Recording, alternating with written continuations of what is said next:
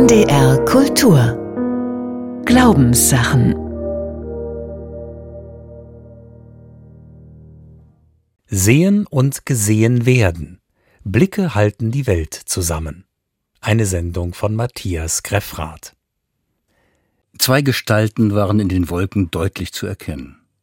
Weiter links der Mann in einer langen Kutte, der durch eine überdimensionale Balgenkamera, die auf ein Stativ montiert ist, nach unten auf die Erde blickt. Und rechts ein Säugling, der auf dem Rücken liegt und mit allen vier Extremitäten fröhlich in der Luft strampelt. Die Wolken, in die ich diese Gestalten hineinprojizierte, standen nicht am Himmel, sondern auf der Reproduktion eines Aquarells von Cézanne. Und in den Jahren, in denen ich es betrachtet habe, ein paar Mal im Monat, auf der Couch meines Therapeuten, stellte sich diese Vision jedes Mal pünktlich nach ein paar Minuten ein. In dem Mann hinter der Kamera mit ihrem Blasebalg-ähnlichen Gehäuse sah ich ganz klar Jesus. Nie in diesen Jahren habe ich jemand anderen in der verschwommenen Form gesehen. Immer Jesus, der mich sieht, prüfend durch die Linse einer Kamera. Der liebe Gott sieht alles, das war einer der Sprüche, mit denen ich als kleiner Mensch aufgewachsen bin, und nicht nur ich. Neben Jesus und dem lieben Gott gab es noch Petrus. So mahnte regelmäßig mein Opa. Petrus, der neben der Himmelstür sein Pult hatte, darauf das große Buch, in dem mein Leben aufgezeichnet stehen würde, mit allen Taten und Sünden. Petrus, der die Bilanz macht, wenn ich vor ihm stehen werde und dann verkünden wird, ob er mir mit seinem großen goldenen Schlüssel die Himmelstür öffnet oder eben nicht.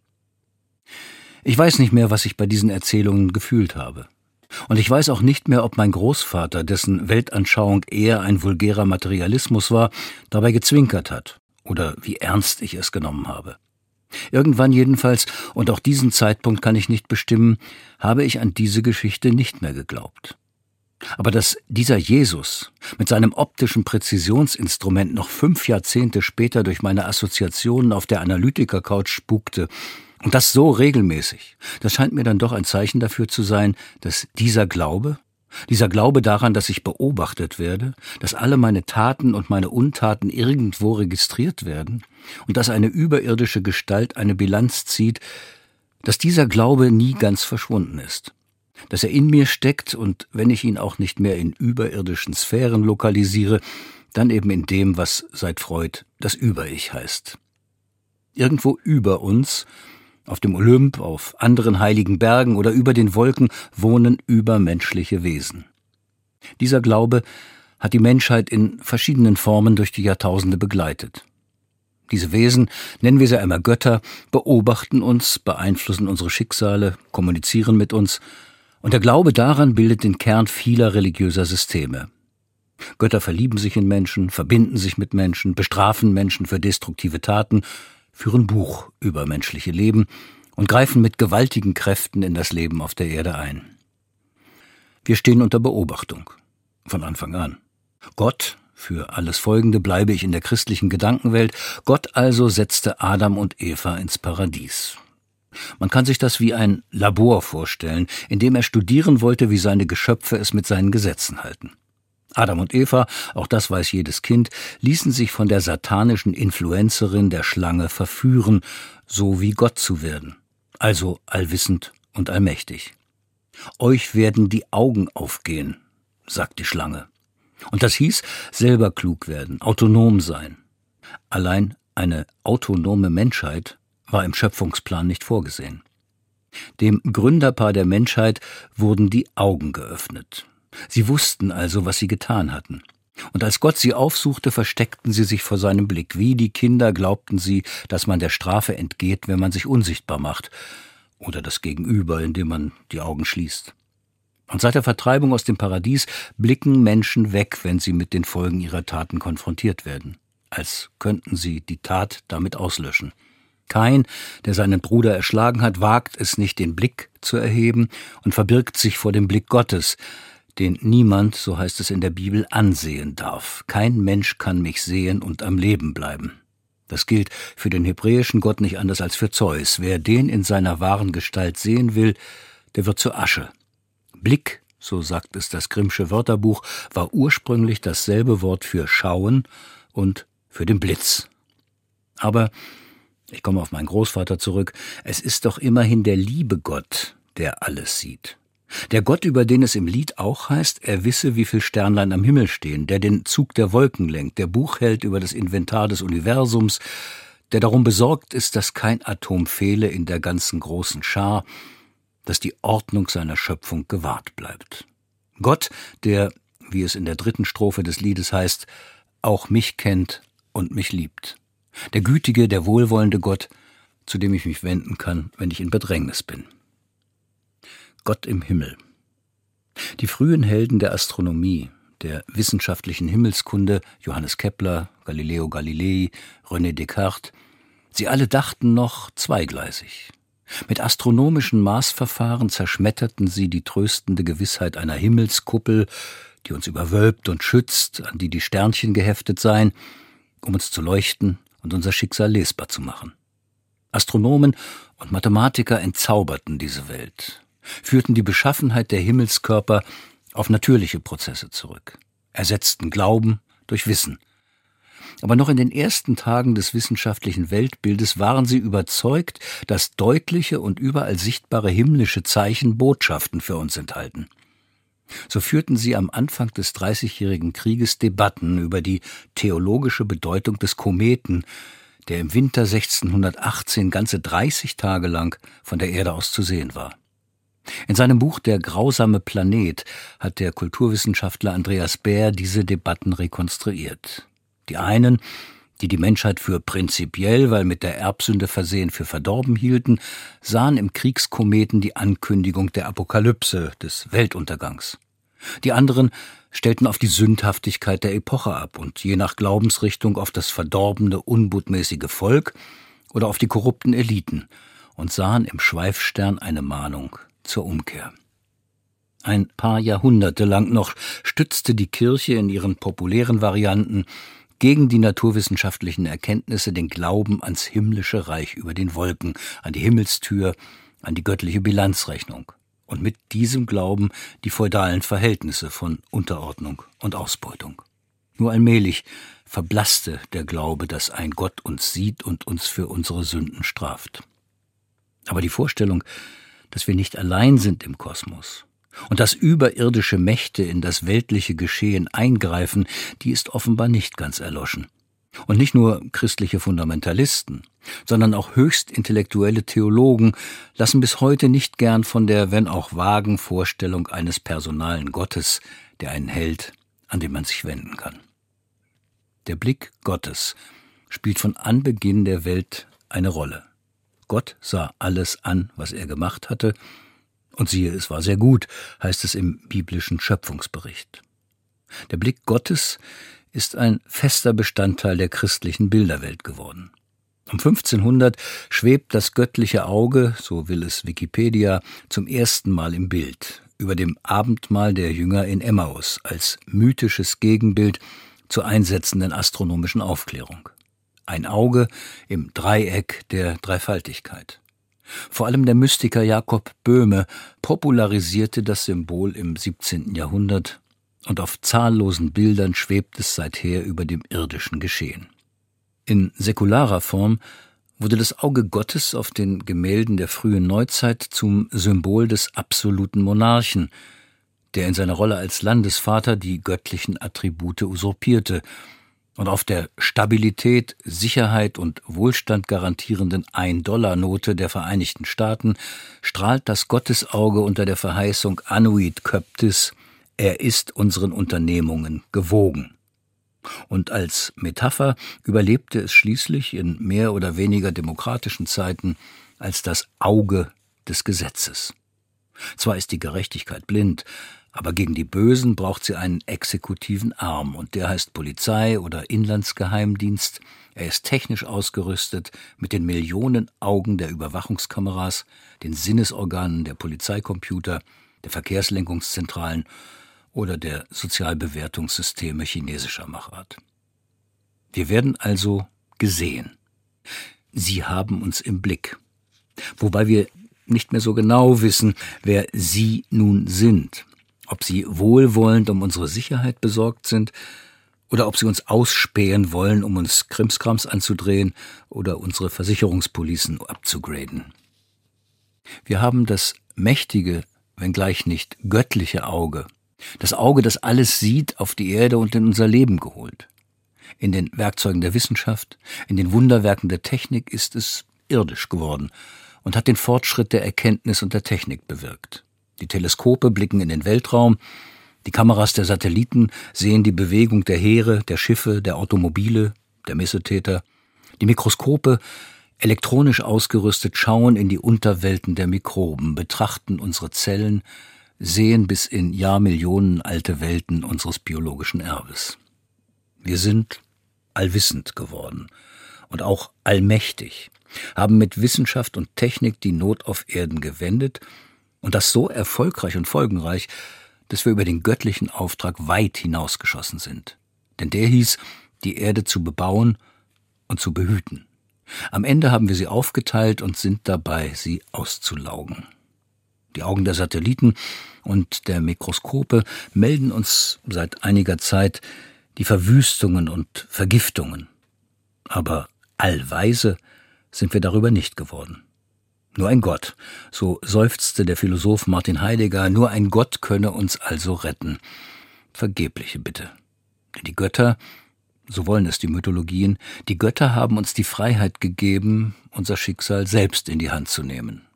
Und so schaut uns niemand zu, außer wir selbst, bei dem großen Experiment der Menschheit. Keine Götter, kein Weltgeist, keine Aliens. Wir sind allein mit uns, und nach der Lektüre der Analysen nach dem Sichten der Statistiken, nach jeder dritten Tagesschau blicken wir einander ratlos an. Die gefährlichen Endprodukte der Menschheitserfolge Klimawandel, Erschöpfung der Erde und der Ozeane, Artentod, sie erforderten globales Handeln, weltweite Kooperation. Aber damit tun sich die Gesellschaften der Welt schwer. Ein globales Wir, ein koordiniertes Handeln von Milliarden von Menschen, das scheint unvorstellbar. Und es gibt dieses Wir auch nicht. Die eine Menschheit ist zersplittert in Nationen, in Interessengruppen, geteilt in Mächtige und Ohnmächtige, Profitierende und Ausgebeutete, Täter und Opfer. Dass die Menschheit die Kurve am Ende der Krisen kriegt, ist also unwahrscheinlich. Aber unvorstellbar ist es nicht. Denn wenn uns etwas von den anderen Tieren unterscheidet, dann ist es die Fähigkeit, neu anzufangen biologisch gesehen jedenfalls, sind Menschen für Erneuerung ausgestattet. Und da geht es wiederum um Blicke. Da kommt das kleine Kind ins Spiel, das sich in den Wolken des Cézanne'schen Aquarells zu sehen glaubte. Das Neugeborene, noch nicht vergesellschaftete, das hilflos strampelnde Naturbündel, das gerade auf die Welt gekommen ist. Natalität nennt die Philosophin Hannah Arendt dieses angeborene Wunder nie endender möglicher Erneuerung. Natalität, das heißt, mit jeder Geburt kommt ein neues Quäntchen Freiheit in die Welt. Jedes Neugeborene steht für die reale Möglichkeit des Neuen auf der Welt, für die Möglichkeit der Abweichung vom Pfad des Verderbens, für die Möglichkeit von Freiheit. Freiheit zu heilen, Freiheit zum Kaputtmachen, Freiheit zum Stumpfbleiben, Freiheit für das Unwahrscheinliche. Nicht auf einen Gott können wir die Möglichkeit der Errettung der Welt stützen, wie Hannah Arendt schreibt, sondern darauf, dass die Menschheit sich fortwährend neu bildet. Jeder Mensch ist ein Neuanfang in der Welt, schreibt Arendt. Deshalb können Menschen Initiative ergreifen, Anfänger werden und Neues in Bewegung setzen. Sind sie imstande, solange sie handeln können, das Unwahrscheinliche und Unerreichbare zu leisten, ob sie es wissen oder nicht. Sie können abweichen vom eingefahrenen Weg der Gattung, der Gesellschaft, der Gemeinde. Aber sie können es nicht ohne diese Gemeinde. Dies ist Giovanni. Er ist jetzt einer von uns. Schaut ihn euch an. So habe ich einmal einen alten Priester in Venedig einen Täufling in die Luft halten sehen und die Gemeinde jubelte dem winzigen Kerl zu. Giovanni, so rief der Priester in die Runde, ist jetzt einer von uns. Wir müssen ein Auge auf ihn haben. Ein Auge auf ihn haben. Mit diesem Blick unserer Augen fängt die Möglichkeit der Abweichung, der Veränderung an. Mit den Blicken, die ausgetauscht werden zwischen der Mutter und dem Säugling. Die Augen der Mutter geben dem werdenden kleinen Menschen Sicherheit und Geborgenheit, und aus dieser Geborgenheit wächst sein Selbstgefühl. Nur durch den Blick anderer werden wir uns selbst sichtbar und wirklich, so schreibt es der Philosoph Robert Spähmann. Und weiter, die Beziehung ist das eigentlich Wirkliche. Denn so wie die nährende oder pflegende Person das Kind anblickt, so erscheint ihm die erste Welt. Zugewandt und liebend oder kalt, verschlossen und abweisend. Und so wie das Kind nicht nur die Milch der Mutter trinkt, sondern wie der Lyriker Wordsworth es im 19. Jahrhundert sagt, mit seiner Seele die Gefühle in den Augen seiner Mutter trinkt, so liest die Mutter in den Augen des Kindes seine Bedürftigkeit, seine Angst oder sein Wohlbehagen. Die erste Welt erscheint uns so, wie wir angesehen werden, von Müttern, von Vätern. Blicke legen die Grundlage dafür, ob wir die Welt, ihre Gestalt, die Tiere und Pflanzen unserer Mitwelt, die Menschen, die in ihr leben, als freundlich oder bedrohlich erfahren, als leblos oder indifferent uns gegenüber oder als zugewandt, als kalt oder als warm. Auf der Basis dieser Gefühlsgrundlage wächst auch die Fähigkeit zur Kooperation, zur gemeinsamen Handlung von Individuen. Wir sind Individuen, voneinander getrennt, genetisch abgekoppelt vom Rudelverhalten anderer Säugetiere, von der chemischen Steuerung von Ameisenkollektiven, und doch wären wir fähig zu kooperativem, koordiniertem Verhalten. Ausgerüstet dafür sind wir von Natur aus, durch unsere Art zu blicken, die wiederum mit der Beschaffenheit unserer Augen zusammenhängt. Genauer gesagt, mit der Sklera, dem Weißen in unseren Augen. Denn diese Mutation unterscheidet uns von allen anderen Menschenaffen. Auch die können einander in die Augen blicken, aber ihr Blick spricht nicht. Die Bewegung von Iris und Retina wird sichtbar für unser Gegenüber.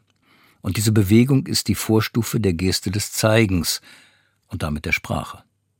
Man kann das an der wortlosen Verständigung zwischen Mutter oder Vater und knapp einjährigen Kindern studieren, wie die Blickrichtung des einen den Blick des anderen lenkt und daraus eine gemeinsame, geteilte Aufmerksamkeit entsteht.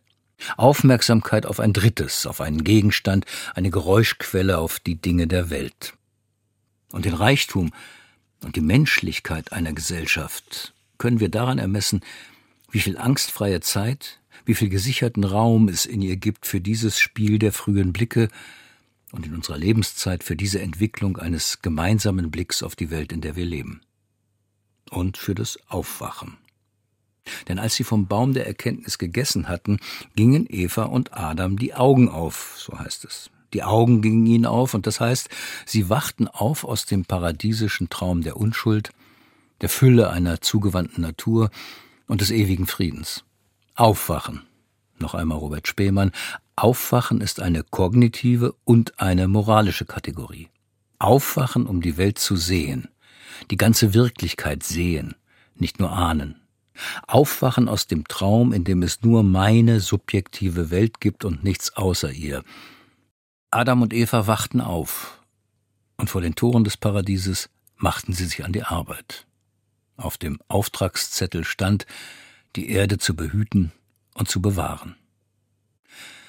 Wir leben in einer Zeit, in der diese Arbeit vielleicht wirklich erst anfängt in der wir aus dem kollektiven Traum menschlicher Autonomie aufwachen und sehen, dass kein Gott uns retten wird. Und auch, wie es in einem alten Arbeiterlied heißt, kein Kaiser und kein Tribun über uns wacht. Dass wir selbst ein Auge aufeinander haben müssen. Auf uns und auf die Welt, wie sie ist, und auf die Hilfsbedürftigkeit der Erde. Das Aufwachen ist nicht leichter geworden, im Zeitalter der Milliarden Bilder, die unsere Blicke verkleben, von Selfie und TikTok und Facebook, die sie in Schablonen pressen oder in die falsche Unendlichkeit von Traumklischees und damit das verhindern, womit alles Neue beginnt. Mit Blickkontakt, nicht mit Klicks und Likes. Sehen und gesehen werden. Blicke halten die Welt zusammen.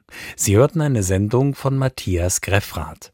Zu hören und nachzulesen im Internet unter ndr.de-kultur und auch in der ARD Audiothek. Am kommenden Sonntag in den Glaubenssachen ein Kamel und ein Nadelöhr. Ein humoristischer Gottesbeweis? NDR Kultur